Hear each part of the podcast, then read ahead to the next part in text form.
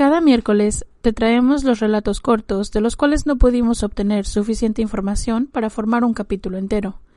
Puedes encontrar episodios de la primera temporada con el nombre Juego de Asesinos en las plataformas de Apple Podcast, Google Podcast, Evox y Spotify. Juego de Asesinos Podcast está agradecido con ustedes, nuestros oyentes, por dejarnos hacer lo que más nos gusta.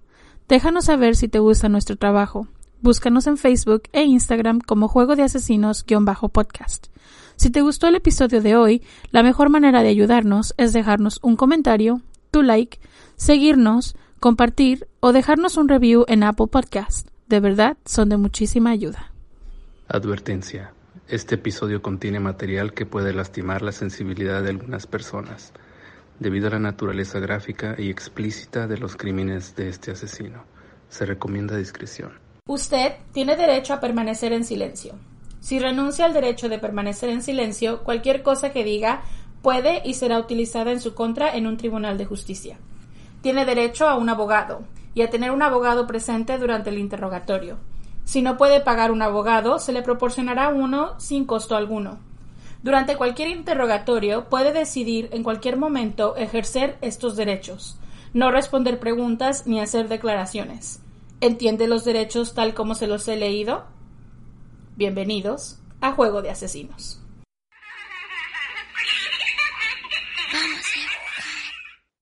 Familia, ¿cómo están? Hello. Hola. Bienvenidos. ¿Cómo están?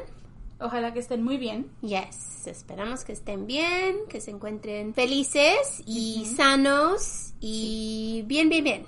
Sí.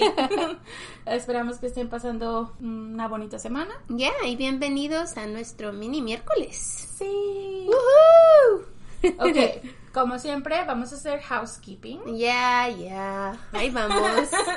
No somos profesionales, Ni locutoras, ni periodistas, ni investigadoras, ni abogadas, ni policías. ni especialistas de ningún tipo. Solo somos dos simples mortales a las que les gusta mucho el true crime. Y hacemos research para los casos que aquí les presentamos. Usamos el Spanglish porque es lo que nos fluye. Este podcast es una combinación extraña de true crime y risas, Y no, no nos reímos del crimen, ni de las víctimas, sino de nuestros malos ejemplos, tonterías, mala pronunciación, Marta. Kiki. si en algún momento crees que estos no van de la mano, No somos el podcast para ti. Lo sentimos, de verdad te agradecemos que hayas intentado. Esperamos que encuentres el podcast de tu agrado. dentro de los miles que existen en la plataforma donde nos estás escuchando. ¿De dónde proviene esta frase que muchos de nosotros conocemos y que hasta en muchas de las ocasiones hemos recitado al son de nuestro programa favorito de True Crime? Oh, sí, cuando los arrestan en Ya. Boys, Bad Boys. Y todos no la sabemos You have the right to remain silent. en inglés y en español. Yes. A ver, chicos, este es uno de mis casos favoritos y no porque sea un caso de true crime directamente, sino porque tiene lo que a mí me encanta, que es el proceso judicial. O sea, la corte. A mí me encanta todo lo que tenga que ver con la corte. Y he hecho muchas veces los case briefings de este, eh, de este caso en específico. Entonces, la mayoría de las leyes que empleamos en este país tienen una razón de ser. Así que, sin más preámbulos, vamos a comenzar. Yo soy Kiki, Y yo, Marta. así que vamos a jugar. Are you ready? Let's go. Ernesto Arturo Miranda nació el 9 de marzo de 1941 en Mesa, Arizona. Después de que su madre falleció, el chico parecía meterse en muchos problemas. Su padre se casó al muy poco tiempo de la muerte de su madre y no se lo llevaban muy bien. Así que se mantenía muy alejado tanto de su madrastra como de sus hermanastros. Su primer problema con la ley fue cuando él estaba en el octavo grado, 14 y 15 años más o menos, aproximadamente. Fue convicto por robo y sentenciado un año en Arizona State Industrial School for Boys. En 1956, alrededor de un mes de haber salido de esta escuela reformatoria, volvió a caer en las manos de las autoridades por segunda ocasión. Al salir de esta segunda sentencia, decidió mudarse a Los Ángeles, California. Solo llevaba dos meses de haber estado en Los Ángeles cuando otra vez fue arrestado. Ay, chico. Esta vez por sospecha de robo a mano armada y ofensas sexuales. Pero no fue convicto por ello. Después de dos años y medio en custodia, el chico, de ahora 18 años, fue extraditado de regreso a Arizona. So, hagan de cuenta que a él lo arrestan por robo y ofensas sexuales, lo llevan a prisión, pero no le dan un juicio, ni una sentencia, ni nada, solamente lo retienen en la prisión. Y cuando él cumple los 18 años, la, la prisión de California decide mandarlo a Arizona. Por este arresto no tiene ningún tipo de cargos, o solamente está detenido sin saber por qué, por así decirlo. Se mantuvo en los estados del sur por unos meses, entrando y saliendo de prisión en Texas, y pues vivía en la calle y sin dinero. Así que en algún momento decidió mudarse a Nashville, Tennessee, donde fue arrestado otra vez por conducir un auto robado. Ahí sí fue sentenciado a un año y un día en la prisión federal, pues había llevado este auto cruzando state lines. Entonces, pues este chico ya iba como a las grandes ligas, por así decir. Cumplió su sentencia en Chillicothe, Ohio, y después fue transferido a Lomos, California. A este punto ya conoce todas las cárceles de todo el pinche país. sin, duda. Wow. Ya. Algún día creces y voy a visitar a todas las cárceles de los Estados Unidos. Dios mío. Estuve en California, en Arizona, en Tennessee. Just kidding. Ohio. What else does he need? Cuando salió libre, se mantuvo fuera de prisión por un par de años, bueno, por lo menos, trabajando en varios lugares, hasta que se convirtió en trabajador en el muelle de carga nocturno de la compañía de productos Phoenix. En ese momento comenzó a vivir con Twyla Hoffman, una madre de 29 años. Ella tenía un niño y una niña de una relación anterior, y a Miranda no le convenía separarse de ella. Pues cómo. Ya saben, casa, dinero, comida, trabajo estable. Ya, todo lo tiene. Para este entonces ya había sido arrestado un total de 14 veces en su vida. Bueno, ese chico tenía 22, 23 años. Para estar en tantas cárceles tan joven, come on, man. Te digo, conoce Get it todas together. las cárceles del país. Get it together. I know. Pues en marzo de 1963, una chica de 18 años, de nombre Lois Ann Jameson, iba caminando de su casa a la parada del autobús, después de haber trabajado hasta tarde en un cine de Phoenix, Arizona. Su atacante la arrastró hasta su vehículo, ató sus manos atrás de su espalda y la forzó a acostarse en el asiento trasero del auto. Después condujo por 20 minutos el hombre se detuvo a las afueras de la ciudad y la violó. Le dijo que le diera todo su dinero, a lo cual ella accedió, y le dijo que pues se volviera a acostar en el asiento trasero y comenzó a conducir de regreso a la ciudad, dejándola a unas cuantas cuadras de su casa. La chica decide reportar el incidente a la policía. Que chicos, acuérdense, Reporte. reporten, siempre reporten porque no saben si esta POS va a hacérselo a otra persona. Necesitan, si les pasó, pobrecita, tiene ahora que sufrir con eso, pero por lo menos lo reportó para que tal vez lo encuentren y no le vuelva a pasar a otra chica. Entonces, un día ella va caminando con su primo y ven a su auto que va conduciendo muy despacito alrededor de esa misma parada del autobús donde ella tuvo el incidente. Se les hace muy extraño a quién no. Además porque le pasó ahí algo muy, muy horroroso, ¿no? Deciden reportarlo. Muy bien. Yes. Como un carro sospechoso a la policía. Logran captar las placas parcialmente y dan esta información también. El auto sedán pertenece a Twyla Hoffman. Pobre chica, que no sabe ni lo que, les, lo que tiene. Nope. La policía les sigue el rastro y tocan a la puerta de esta mujer. Ernesto Miranda atiende la puerta y habla con ellos. accede a ir a la estación de policía para aparecer en un lineup, que es una línea que se pone como en las películas, cuando los ponen en una pared y hay un vidrio entre, entre, en medio para que la víctima pueda reconocer a su atacante. Pues a este punto Miranda es persona de interés, pero no está en custodia. Recuerden que él solo vino como voluntario a la estación de policía. Este dato es muy importante en el futuro. La víctima no pudo reconocer al atacante, pero la policía le hizo creer a Miranda lo contrario. Cuando Miranda pregunta ¿qué tal me fue? El capitán Carol Cooley le dice eh, no muy bien, Ernie, no muy bien. que esto es total y absolutamente legal, déjenme decirles, los policías les pueden mentir cuando oh, se están interrogando. Diciéndoles que hay DNA y esas cosas para hacerlos cantar. como pajaritos.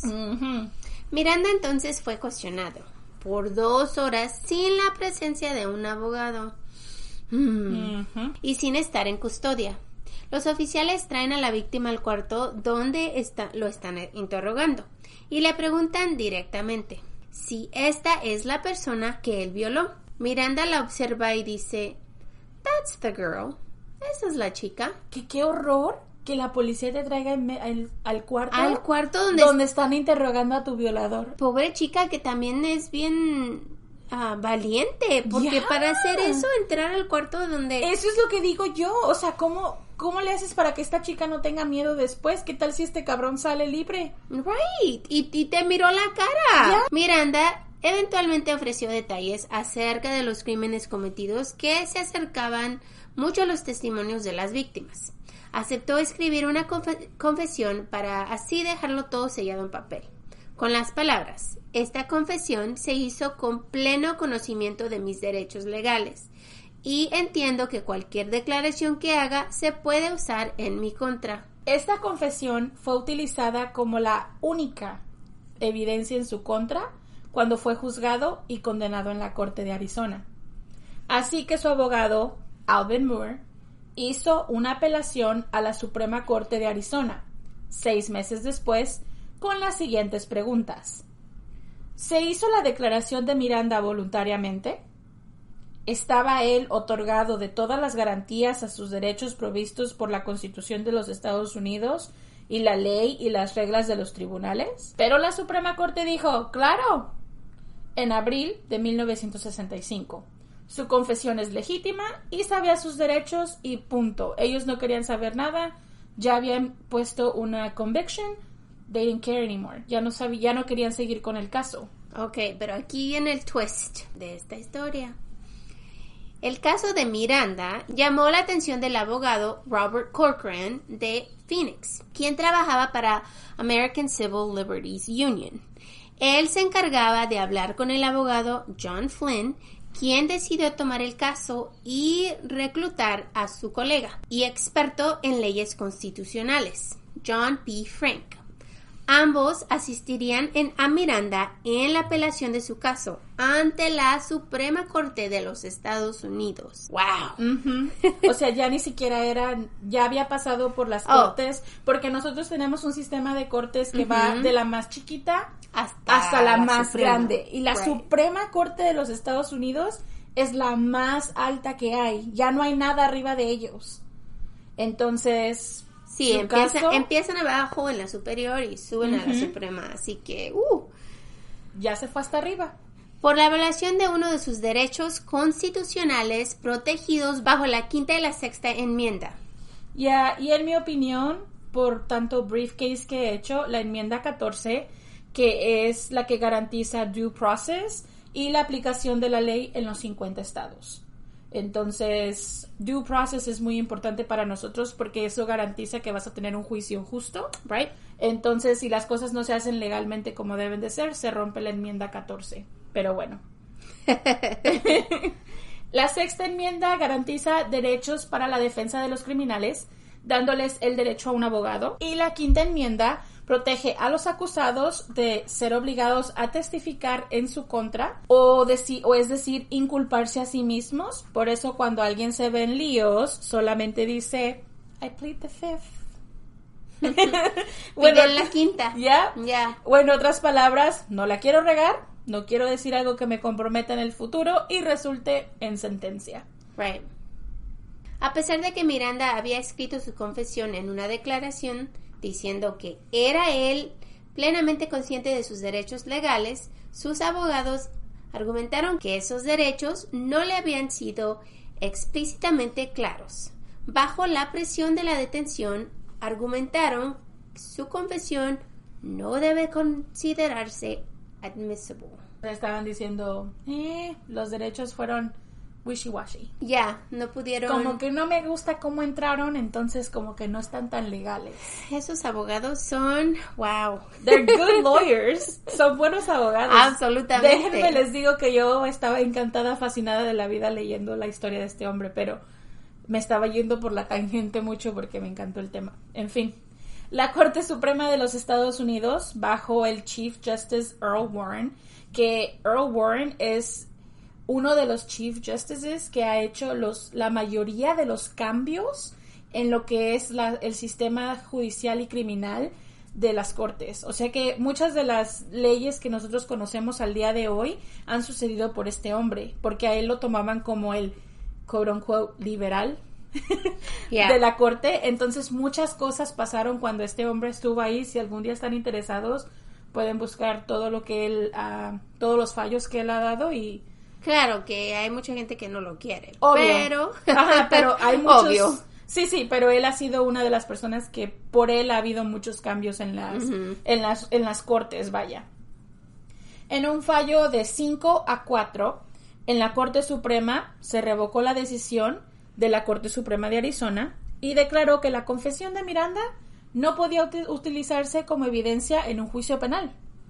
La opinión escrita de Warren era de 60 páginas, publicada el 13 de junio de 1966. Imagínense escribir 60 páginas de por qué esta orden no estaba no está buena, no es buena. Imagínate tantas palabras para para decir, no me gustó. Describió aún más el procedimiento policial para garantizar que los acusados estén claramente informados de sus derechos mientras son detenidos e interrogados. A partir de ese momento, los procedimientos policíacos encapsularon lo que ahora conocemos como Miranda Warning. Se ofrecieron a los departamentos en todo el país pequeñas tarjetitas con el warning que les dimos al principio Usted tiene derecho de, permanecer en silencio. Todo lo que diga puede y será usado en su contra con un tribunal de justicia. Tienes derecho a un abogado. Si no puedes pagar un abogado, se le proporcionará uno. ¿Entiendes los derechos que te acabo de leer? Con estos derechos en mente, ¿Quieres hablar conmigo? este caso cambió el curso de los Estados Unidos y sus procedimientos en las cortes criminales, porque si estas palabras no son dicho cuando una persona es arrestado, no cuenta. Nope. No hay evidencia. y llamado Miranda Rights. so, Miranda se utiliza cuando dos cosas están ocurriendo. Uno, hay un arresto o una detención y dos, cuando hay una interrogación. No se necesita Miranda si no se tienen estas dos cosas. Si el oficial lee Miranda y el individuo no se calla, ya no tiene nada que ver con los oficiales y todo lo que digas se va para la corte. Ya, porque te dicen de tus derechos antes de que empieces a a cantar, Y les voy a decir que muchos de los criminales cuando son arrestados ah, no son muy callados. No, no, no, no. La policía puede hacerte preguntas sobre identificación, dirección, sin leer Miranda. Y se puede usar expresiones espontáneas que hagas como evidencia. Por ejemplo, si te detienen o te arrestan y dices, sí, sí, yo lo maté. Well, eso se, ve se va a corte sin necesidad de Miranda. Obvio, mientras que un oficial no te haga ninguna pregunta. Entonces, justo en este momento te leen Miranda y ya te pueden preguntar cualquier cosa. O sea, si tú de repente dices, sí, yo fui, yo lo maté. Ajá, entonces el oficial va a decir, ok, tiene derecho a permanecer, bla, bla, bla, Entonces, y ya te pueden hacer el montón de preguntas y ahí ya te cacharon. O sea, Ya, ya, todo eso va para la corte. Otra cosa que también cubre Miranda es que si te están interrogando, tú puedes decidir callar en cualquier momento y pedir un abogado. Después de esto, no te pueden preguntar nada más. Si tú dices un abogado, y Ya. ni, y ni te pueden preguntar nada. Después que te dan el Miranda, tú les puedes decir un abogado y ya. Y ya. Y te tienen que traer uno por ley, porque no te pueden preguntar nada más después de que tú lo pides. Pero si no pides un abogado, mm, that's on you, man. That's on Yeah, you. shame on you. bueno, el caso de Miranda fue enviado a la corte de nuevo, excluyendo la confesión que se consideró que no fue obtenida legítimamente. Esta vez, la exnovia, Twyla Hoffman, ofreció testimonio en contra de Miranda, revelando que él le había contado a ella sobre sus crímenes mientras estuvo en prisión. ¿Qué les digo? No son nada callados. Pues en octubre de 1967 fue condenado a 20 mínimo, 30 máximo años de prisión. Salió bajo libertad condicional en 1973, pero con el récord criminal que se cargaba no podía encontrar empleo. Así que vendía las tarjetitas que le daban a los oficiales para recitar Miranda, con su autógrafo. Here, esta Wow. ley es por mí. Ten, esta ley es por mí. te la firmo, ¿cómo te la hago? ¿A nombre de quién? Te traje tus derechos. right? Pero lo arrestaron de nuevo por violar las condiciones de su parole o libertad condicional. Y no salió hasta después, otra vez, bajo libertad condicional, en diciembre de 1975. Miranda tenía 35 años de edad. Wow, todo un joven. Ujú. A solo un mes de salir, el 31 de enero de 1976, no, no lo arrestaron, chicos. Ah, oh, oh, ahí viene, ahí viene. Fue a un bar y ahí se peleó con un hombre por, adivinen cuánto, dos dólares. Dos dólares son dola- dos dólares, Kiki. ¿eh? I guess, te compras una soda. Una cerveza. Mientras jugaban póker. Mientras se peleaban, el otro hombre saca un cuchillo y apuñala a Miranda hasta morir. For two dollars. Man. Los oficiales detuvieron a dos personas que estaban en el bar esta noche y uno de ellos era el sospechoso de haber dado el cuchillo a la persona que lo apuñaló. Justo antes de interrogarlos, se recitó el warning en español y él dijo, pues no, no quiero contestar ninguna pregunta. ¿No? Tiene derecho. Miranda le dio el derecho. Y. Eso es- Ironic, ¿no? Eso es ironía de la vida. Ironía de la vida. Mataste a Miranda, el que te dio estos derechos, y ahora. Y ahora estás ejerciendo el derecho Wow. del que te- del que acabas de matar. Know. No, no, no. La vida es un círculo, chicos. ¿Qué puedo decir yo? Ambos hombres fueron dejados en libertad después de la interrogación. Las investigaciones daban a uno de estos hombres como el principal sospechoso, pero los oficiales después se toparon con la noticia que ese hombre ya se había dado a la fuga. Nunca nadie fue arrestado por el asesinato de Miranda. Y este es el consejo de Kiki y Marta. ¿Ya? Si te ves en un problema legal de tipo criminal en los Estados Unidos, recuerda que eres inocente hasta que se demuestre lo contrario.